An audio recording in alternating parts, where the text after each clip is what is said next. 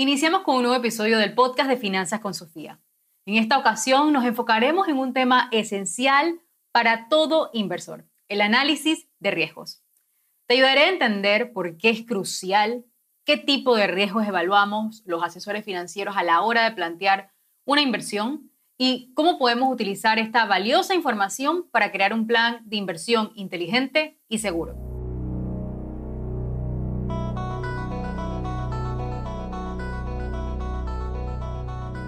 Bienvenido al podcast de Finanzas con Sofía, un espacio para simplificar el mundo de las inversiones y ayudarte a alcanzar una vida de abundancia.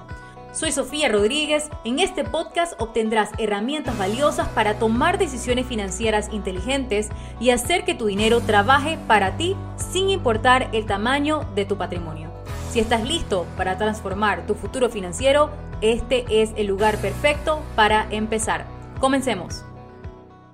El análisis de riesgos es el corazón de una inversión informada.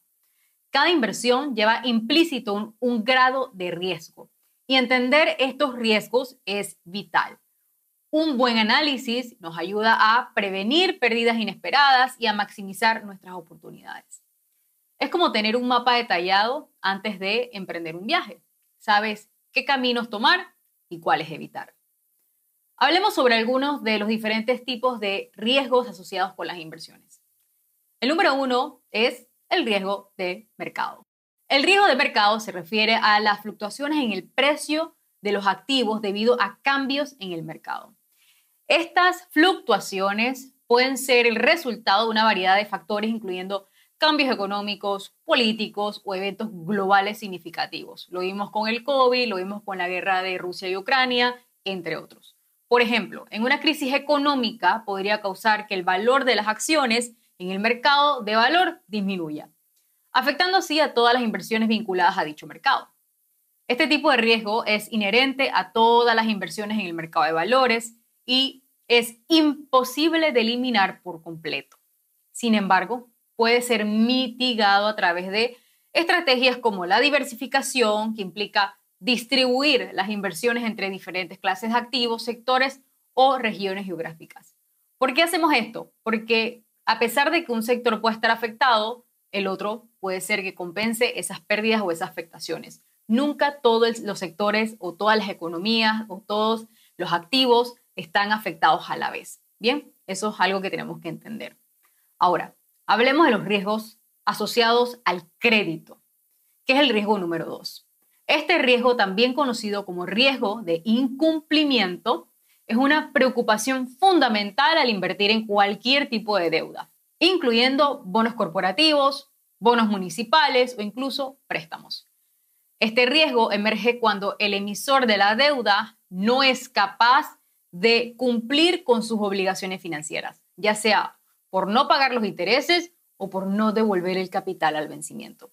El riesgo de crédito podría estar presente en el caso de los bonos corporativos, especialmente aquellos que provienen de empresas con una situación financiera menos estable. Estas empresas pueden ofrecer mayores tasas de interés para compensar a los inversores por asumir ese mayor riesgo, lo que puede resultar atractivo, pero, pero también implica un riesgo significativo de pérdida de capital en caso de incumplimiento. Estos son este tipo de inversiones que tienes que tener en verdad eh, bastante conocimiento y ser un poquito más de un inversor sofisticado. Para evaluar el riesgo de crédito, los inversores suelen basarse en las calificaciones crediticias proporcionadas por agencias especializadas, como son Moody's, el Standard Poor's y Fitch Ratings. Estas calificaciones, que van desde AAA para la deuda de alta calidad hasta D para los emisores que están en incumplimiento, proporcionan una idea general de la solvencia del emisor. Y esto lo vemos mucho también con las jurisdicciones. Así vemos para ver qué países son buenos para invertir. Sin embargo, es importante tener en cuenta que estas calificaciones no son infalibles y deben ser uno de los varios factores a considerar al evaluar el riesgo de crédito. Veamos el tercer riesgo, el riesgo de liquidez. Aquí quiero que presten mucha atención. El riesgo de liquidez se refiere a la facilidad con la que un activo puede ser convertido en efectivo, en cash, sin tener que afectar significativamente su precio del mercado. Un alto riesgo de liquidez significa que puede ser difícil vender el activo rápidamente sin incurrir en una pérdida sustancial. Este riesgo es particularmente relevante en mercados o activos que no tienen un alto volumen de negociación. Por ejemplo, mientras que las acciones de grandes empresas que cotizan en, la bolsa de valores eh, o bolsas importantes a nivel global suelen ser bastante líquidas. Y las inversiones en bienes raíces o finca raíz o arte o empresas privadas pueden presentar un alto riesgo de liquidez. En situaciones de crisis, de mercado o estrés financiero, incluso activos normalmente líquidos pueden enfrentar problemas de liquidez. Los inversores necesitan considerar su horizonte temporal, sus necesidades también de liquidez al elegir sus inversiones. Si es probable que necesiten acceso a su capital en un corto plazo, es prudente que el inversor eh, tome la decisión de invertir en activos con menor riesgo de liquidez. Una manera de mitigar este riesgo es mantener una diversificación adecuada en la cartera, incluyendo una mezcla de activos líquidos e ilíquidos, de modo que una porción de la cartera siempre pueda ser liquidada rápidamente si es necesario. En resumen, tanto el riesgo de crédito como el riesgo de liquidez son aspectos importantes a considerar con la gestión de una cartera de inversiones. Comprender y mitigar estos riesgos es esencial para asegurar que las inversiones se alineen con los objetivos financieros personales, la tolerancia al riesgo y las necesidades de liquidez del inversor. Ahora, luego de ver algunos de los riesgos comunes a evaluar, hablemos de las herramientas de evaluación de riesgos.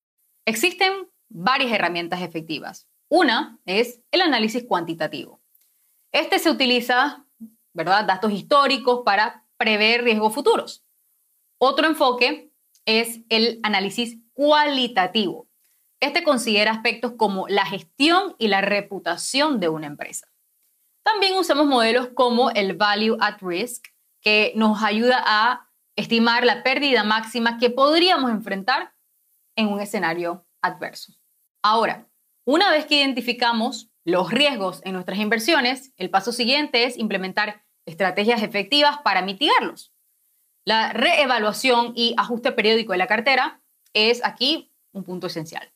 Conforme cambian las condiciones del mercado y también tus propias circunstancias personales, es importante ajustar tu cartera para mantenerla alineada con tus objetivos a nivel de tolerancia al riesgo. En Finanzas con Sofía nos enorgullece convertirnos en aliados estratégicos de cada uno de nuestros clientes de inversión durante todo el tiempo en que se mantengan activos, sin ningún costo adicional para ellos.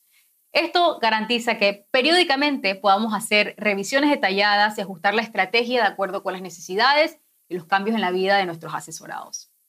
La diversificación es otra táctica clave en este proceso. Al invertir en una variedad de activos, sectores y mercados, podemos reducir el impacto negativo que un solo evento adverso podría tener en toda nuestra cartera. Esta estrategia no solo limita las pérdidas potenciales, sino que también puede abrir oportunidades de ganancias en diferentes áreas. Otra estrategia importante es la cobertura. Mediante el uso de ciertos instrumentos financieros, los inversores pueden protegerse contra movimientos adversos del mercado.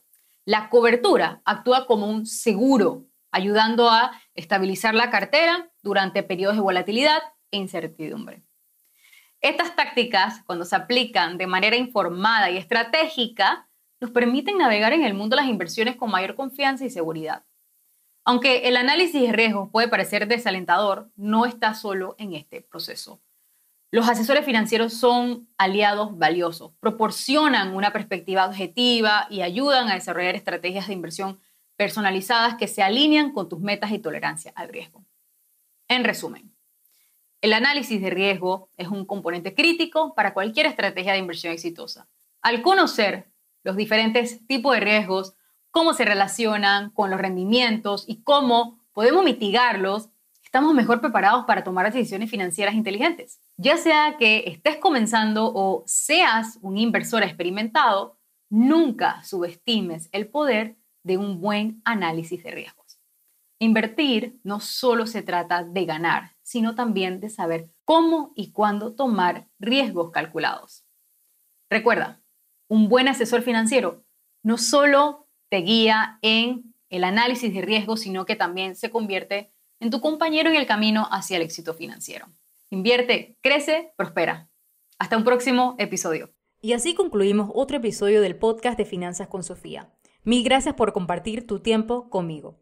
Si estás listo para dar el siguiente paso y empezar a construir un capital sólido que te acerque a tus metas financieras, te invito a visitar finanzasconsofía.com para aplicar a nuestra Investment Planning Meeting, una sesión de 90 minutos sin costo para ti, donde te ayudaré a crear un plan personalizado de inversiones que se adapte a tu perfil. No olvides suscribirte en tu plataforma de podcast favorita para mantenerte al día con cada episodio. Y si crees que este podcast puede inspirar o ayudar a alguien más, por favor, compártelo. Espero verte en nuestro próximo encuentro donde seguiremos transformando tus finanzas.